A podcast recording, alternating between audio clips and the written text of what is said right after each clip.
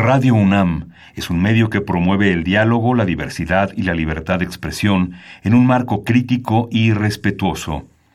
Los comentarios expresados a lo largo de su programación reflejan la opinión de quien los emite, mas no de la radiodifusora.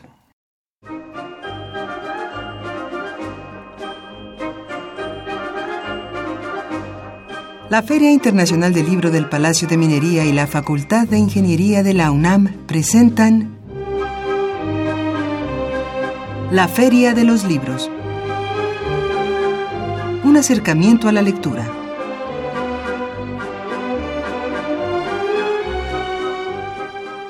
Hola, ¿qué tal? ¿Cómo están? Muy buenas tardes. Sean todos bienvenidos a una emisión más de la Feria de los Libros. Mi nombre es Elías Franco. Gracias por acompañarnos una semana más. Le doy la bienvenida a Salvador Ponce. Salvador, ¿cómo estás? Muy buenas tardes. Elías, muy bien, gracias.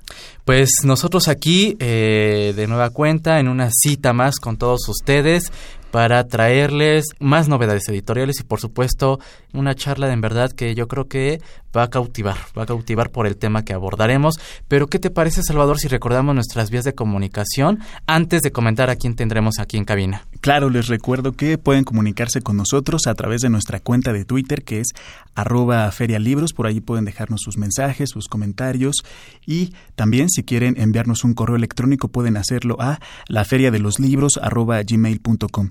Eh, les recordamos que también puede seguir esta transmisión a través de www.radiounam.unam.mx y si desea acercarse a todo lo que eh, se refiere a la Feria del Libro de Minería, a, a este programa, puede hacerlo a través del Facebook oficial, facebook.com, diagonal Filminería y por supuesto a través de la página web filminería.unam.mx. Si quieren escuchar programas grabados de esta emisión pueden hacerlo en www.radiopodcast.unam.mx.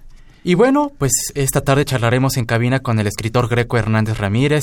Él nos presenta su libro La Noche Interminable, Tlatelolco, eh, 2 de octubre del 68, publicado por Siglo XXI editores, eh, pues una gran charla que tendremos, Salvador, bastante creo eh, emotiva, cautivadora por lo que nos comparte el autor. Así es, estamos cumpliendo ya medio siglo del movimiento del 68 y pareciera que tiene tantas aristas que el tema no, no, termina de agotarse y sobre todo sigue teniendo, lamentablemente en muchos sentidos, eh, actualidad actualidad y, eh, bien dices, vigencia. Conoceremos esta perspectiva que Greco Hernández nos comparte. Eh, es de verdad eh, enriquecedor conocer esta, estas vivencias que, que Greco plasma a través de estas páginas, pero también tendremos nuestra acostumbrada recomendación de novedad editorial para esta semana. Prepare pluma y papel. Sí, tampoco se pierdan nuestras recomendaciones de páginas web para consultar la cartelera de actividades en torno al libro y la lectura para esta semana. Y como siempre, no dejamos de tener nuestra pregunta eh, para que se lleven algún obsequio, para que compartan con nosotros sus ideas. Y la pregunta es, ¿considera que el movimiento del 68 modificó la vida política de México?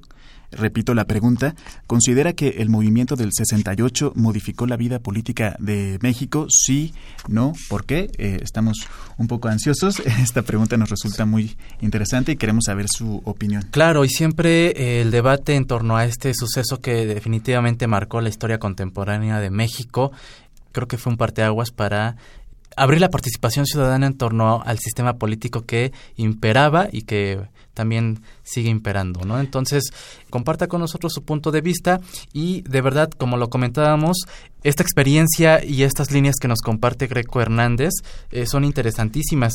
Greco Hernández ha realizado investigación básica en biología molecular por más de dos décadas en diferentes países como Alemania, Suiza y Canadá. Es investigador nacional y actualmente dirige un grupo de investigación en el Instituto Nacional de Cancerología aquí en México.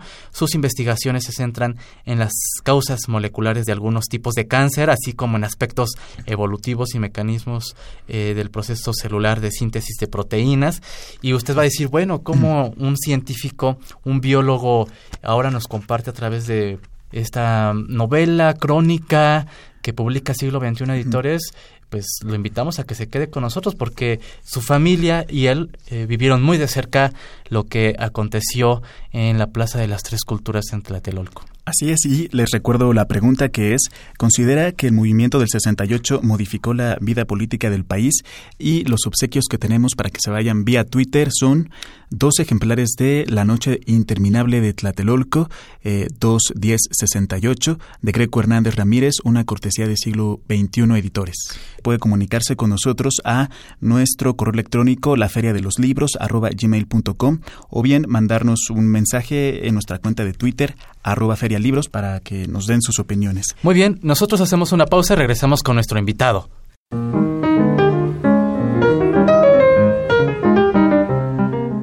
Notas de pie de página.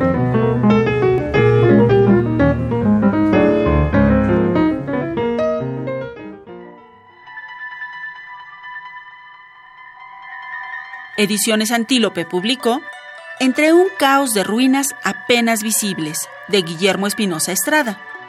Este libro intenta desentrañar esa incógnita y emprende una expedición en busca de Helos, el dios espartano de la risa. En el trayecto, el narrador evoca otras pesquisas, las que dieron sentido, esperanza y consuelo a cuatro filólogos alemanes, Ernest Robert Curtis, Wilhelm Higar, Irish Auerbach y Walter Benjamin, así como recuerdos de infancia que una vez más relatan una historia cien veces repetida del hallazgo de la amistad y la literatura. En este ensayo, tejido con narraciones, imágenes y citas, el autor reconstruye un pequeño templo en espera de lo sagrado. Ya estamos de regreso esta tarde con nuestro invitado, eh, Greco Hernández Ramírez. Muchas eh, gracias por acompañarnos. Bienvenido. Muchas, muchas, gracias otra vez, segunda vez que vengo a Radio Así UNAM. es. Ah, y muchas gracias por la invitación, de verdad. Eh, esta es una obra muy particular porque rompe un poquito con otras temáticas que tú usualmente tienes, que son más del aspecto científico. Eh, esta es una obra de corte político social, pero ¿por qué no? Eh, cualquiera tiene derecho a ejercer sus derechos políticos, entonces no hay ningún problema con eso. Nos agrada mucho eh, el tema. Y bueno, para comenzar un poquito con con el contenido de este libro. Tú eras un niño muy pequeño en octubre de 1968, pero fue tu familia la que también eh, estuvo involucrada directa y además bastante ampliamente en los sucesos del movimiento estudiantil. Y ahora, casi medio siglo después, tú eh, eh, te animas a recopilar estos testimonios. ¿A qué se debe este interés tuyo? Eh, bueno, el interés es justamente contar eh, un ángulo diferente al, a lo que se sabe, ¿no? Justamente lo que menciona, son 50 años del 68 de uno, bueno, el movimiento quizá más emblemático de la eh, historia moderna del país. Eh, creo que es el movimiento político más, más, más importante. De, Claro. Bueno, no sé si más importante, pero es un parteaguas Sí. en la historia moderna. Nace un México moderno, un México ah, después de, del 68. Más y- crítico. muy crítico, ajá, más crítico. Y cambiaron cosas, ¿no? Otras cosas fue- están peor hoy que antes, pero unas cosas cambiaron. Y finalmente, eh, bueno, hay bastantes ángulos, ¿no? O sea, ha, dicha- ha corrido muchísima tinta eh, sobre el 68 a lo largo de estas cinco décadas. Pero bueno, yo lo que trato de, de- de contar es la historia familiar, porque nosotros vivimos en Tepito y vivíamos en Tepito, aunque sigue mi familia, aparte de mi familia sigue viviendo ahí. Y mis hermanos grandes, mi madre, mi padre participaron de lleno, en, con muchísimo entusiasmo y mucha, mucha pasión en ese movimiento que duró, fue breve, pero fue Claro. eh, brutal, ¿no? Acaba de una manera dramática. Ajá, ¿Qué puedes contarnos acerca de esto, de cómo era tu familia, cuántos hermanos tenían y cómo vivieron los sucesos del 68? Porque nos queda claro que tu familia, como ya nos empezaste a decir, eh, fue muy politizada. Y otra cosa importante es que parece ser que tenías muchos hermanos, porque yo decía, ¿cuántos relatos, cuántos hermanos Bueno, y faltan Greco? todavía, ¿eh? Era- somos 10. ajá. ¿Cómo, cómo lo, eh, antes de que, eh, que nos comparta, eh, cómo logras eh, gestar esta, eh, estos relatos? ¿Cómo llegas con tus hermanos y les propones esta idea? ¿Y qué tan accesibles fueron? ¿Qué te dijeron? Sí, yo creo que fue una experiencia familiar nueva, una experiencia eh, interesante desde el punto de vista personal con la relación de, con mi- mis hermanos. Ya te comentaba, somos 10 hermanos. Diez hermanos. Yo soy el penúltimo y entonces eh, pasaron muchísimos años, no sé, 40 años, 45, que yo le empecé a comentar a mi hermano, que es el, el- mi hermano el mayor, que es el, digamos, el protagonista de la historia, Cuthberto. Ajá, es el, es el mayor, estaba en, en segundo año de la, de la carrera en el poli Y yo le empecé a comentar, oye, hace, no sé, hace tres, cuatro años, oye, ¿por qué no escribes tu historia? ¿Por qué no me la cuentas? No sé qué. Y, y yo a lo largo de los años a mi madre le había preguntado, no sé, cinco o seis veces hace 10 años, hace 15 años, hace 20 años. ¿Por qué no me cuentas qué pasó esos, días? Y no lo hablaba mucho, me, me contó eh, fragmentos. Veo que otros de mis hermanos, que ni siquiera sabemos, yo no sabía que otros sabían y otros no sabían de la historia. Eh, mi mamá les había contado partes de aquellos días que fueron terribles. Y pues yo le pregunté como varias veces, le, te, digo, a, a, lo largo de los años, ¿no? ¿Por qué no me cuentas qué pasó? Y entonces el día que se fue, bueno, que es el meeting, luego estuvo en la cárcel, me, da, me, daba información como a cuentagotas, porque entiendo que fue muy duro vivir esa experiencia y no lo que quiso contar. Entonces, igual mi hermano no quería contarlo, no sé qué.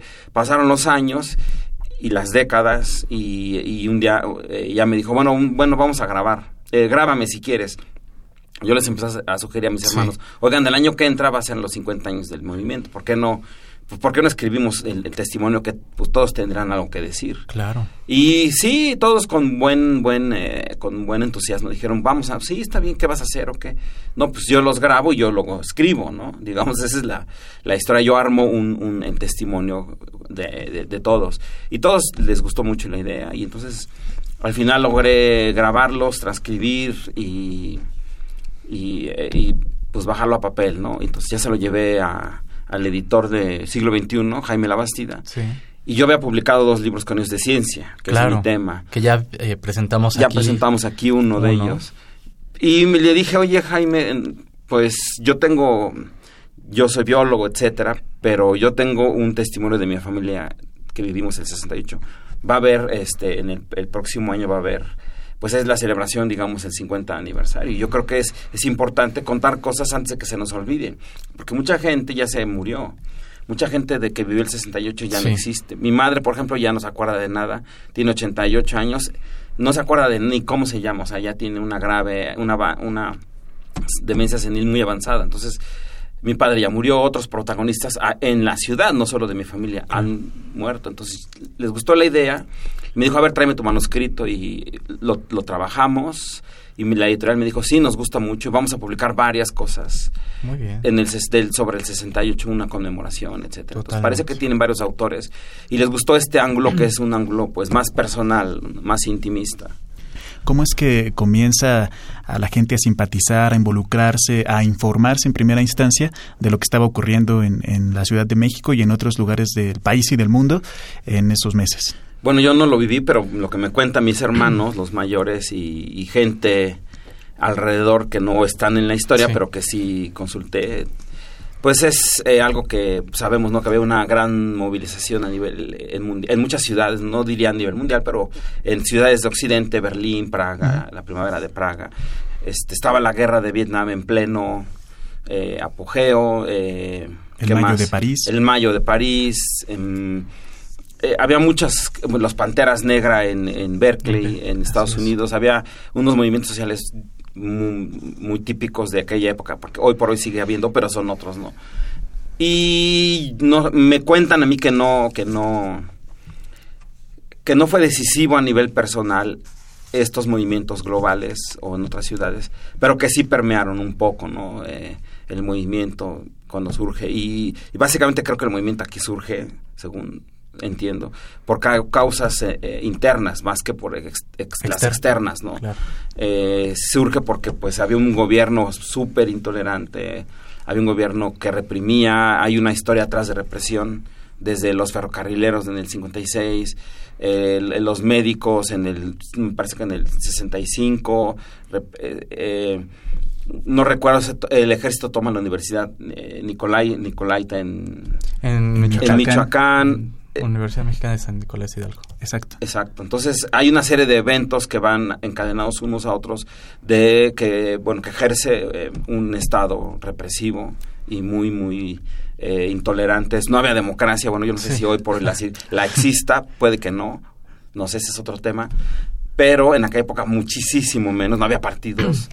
O bueno, sí, el, partido único que era. Y el comunista, ¿no? El partido comunista, que creo que eran más de, derecha que de izquierda, lo que sea, ¿no? Eh, y bueno, yo, yo me, me, me cuentan mis hermanos que era era como joven era muy complicado ser joven en aquella época, muy difícil llevar el pelo largo o un tipo de ropa diferente, porque llegaba la perrera, bueno, la Julia, y te metía y te daba tus chingadas. Entonces, sí, totalmente, y lo, lo comentas tú aquí en estas páginas de mm, la noche interminable. Eh, hacemos corte, Salvador, y regresamos. Así es, esta tarde. esta gran charla. Eh, estamos platicando con Greco Hernández Ramírez, que nos presenta La noche interminable, Tlatelolco 21068. Vamos a aprovechar para hacer una pausa musical y regresamos.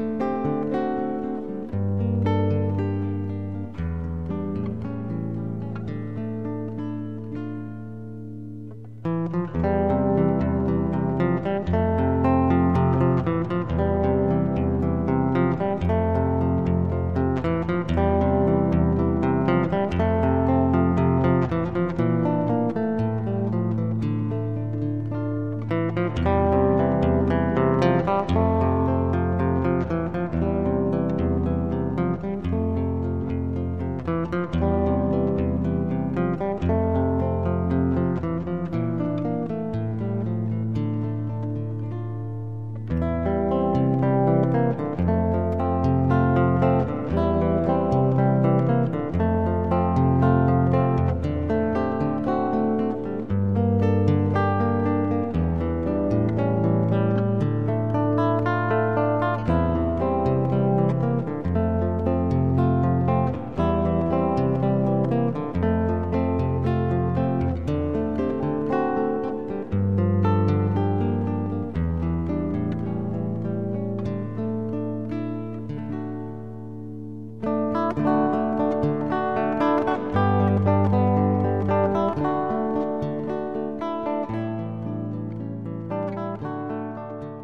Escuchamos Recuerdo de Tlatelolco de Javier Rojas eh, del álbum Bruma.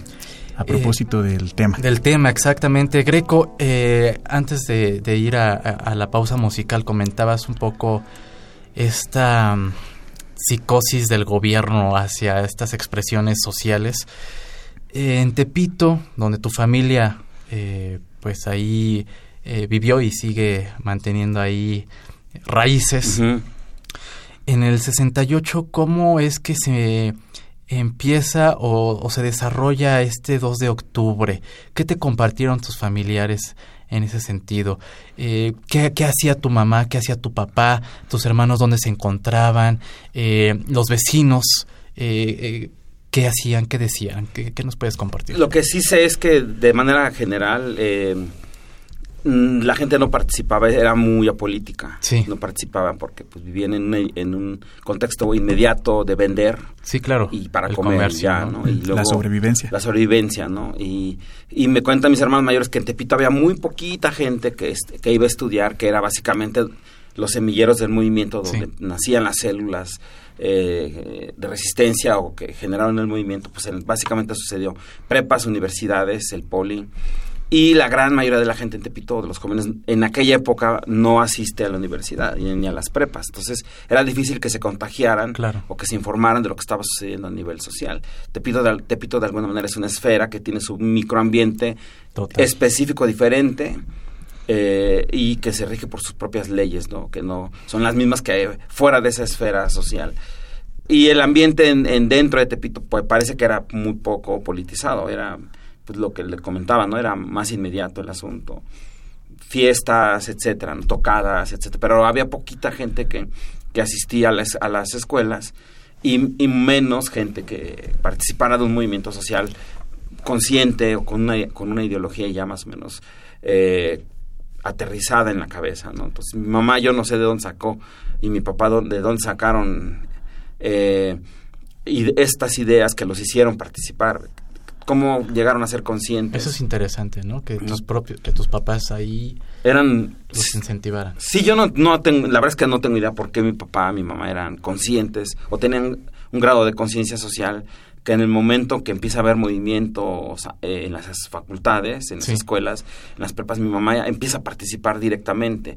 Pues van a los mítines, llevan comida a los huelguistas, eh, asisten a los, de, a los que hacían plantones. Y volviendo un poquito a, a lo que nos comentaste un principio, tu hermano mayor, Cudberto, pues por esta condición de ser el hermano mayor, de que ya iba a la universidad, eh, se involucró más en el movimiento de tal suerte que le tocó estar en la Plaza de las Tres Culturas eh, esa tarde.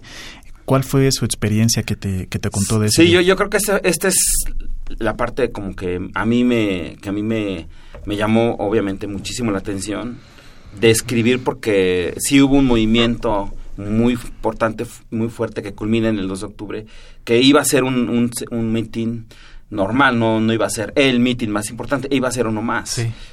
Y de ahí iban a partir en marcha a Santo Tomás, ¿no? Al casco. Al casco. Pero sí, bueno, mi hermano eh, pertenecía al, prensa y propaganda de, del, del, de, de, la ESIME, de Escuela de eh, Ingeniería del Poli, y ahí él asiste al meeting que, bueno, estaba a dos, tres, estaba a tres cuadras de mi, bueno, de mi casa, ¿no?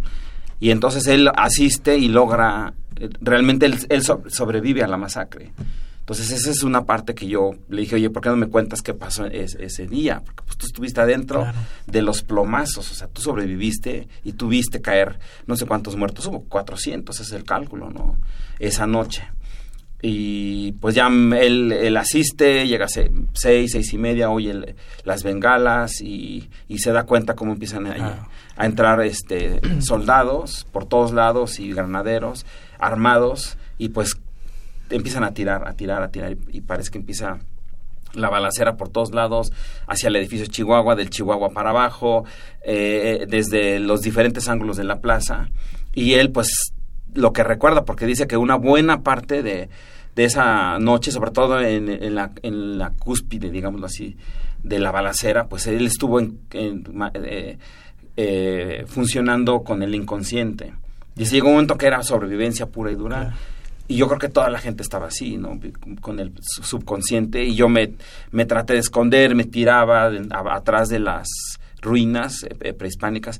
Pero luego no se podía, este, este entonces me, andaba, me arrastraba a tratar de, lugares de encontrar un lugar más seguro. Había soldados por todos lados y dice yo lo que oía era la balacera. Y se callaba la balacera y había con un silbato, se daban órdenes los soldados. Y otra vez la balacera y dice del Chihuahua hacia abajo venían, Val, Val venían los plomazos, y luego ya entran unas tanquetas a la, plaza y empiezan a pues él dice yo recuerdo de dos pues no dos o dos disparos desde una tanqueta hacia el Chihuahua a tratar de aplacar a los que estaban disparando desde el Chihuahua y dice yo no sé quiénes eran los del Chihuahua eran no no eran soldados eran de pues probablemente de todo o sea pero a esa en una balacera yo supongo que lo que menos te fijas es el color de la ropa. Tú estás tratando de esconderte y de sobrevivir. y dice, como yo, muchísima gente que, pues, y no había cómo, porque estaba cercado eh, de soldados. Totalmente.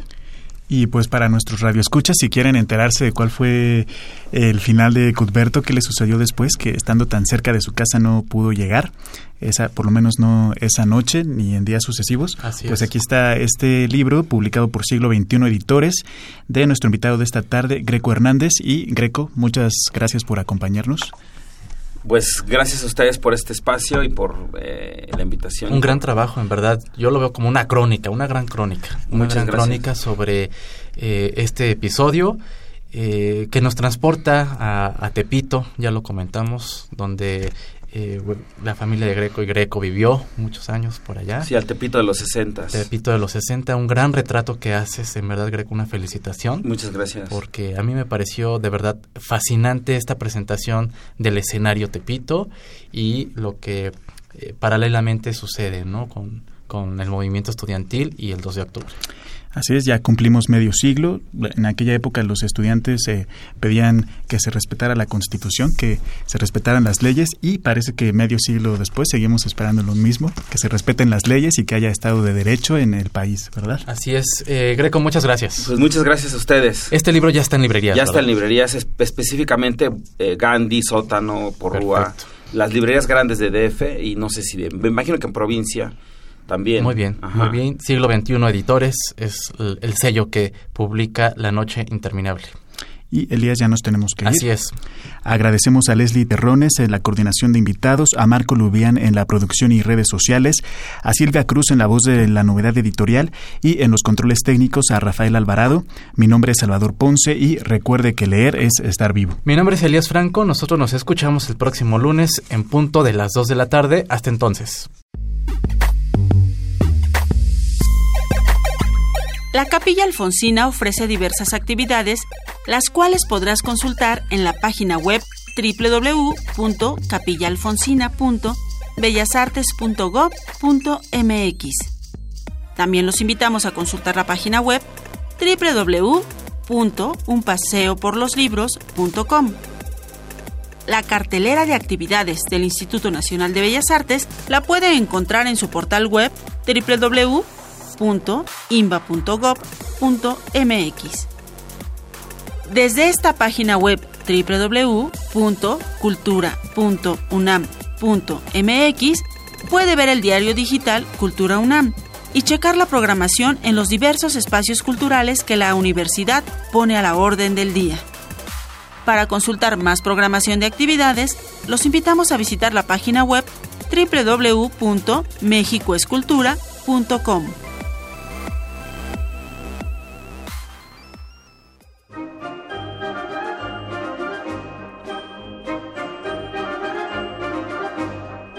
La Feria de los Libros. Un programa de la Feria Internacional del Libro del Palacio de Minería que organiza la Facultad de Ingeniería en coproducción con Radio UNAM. Idea original Fernando Macotela.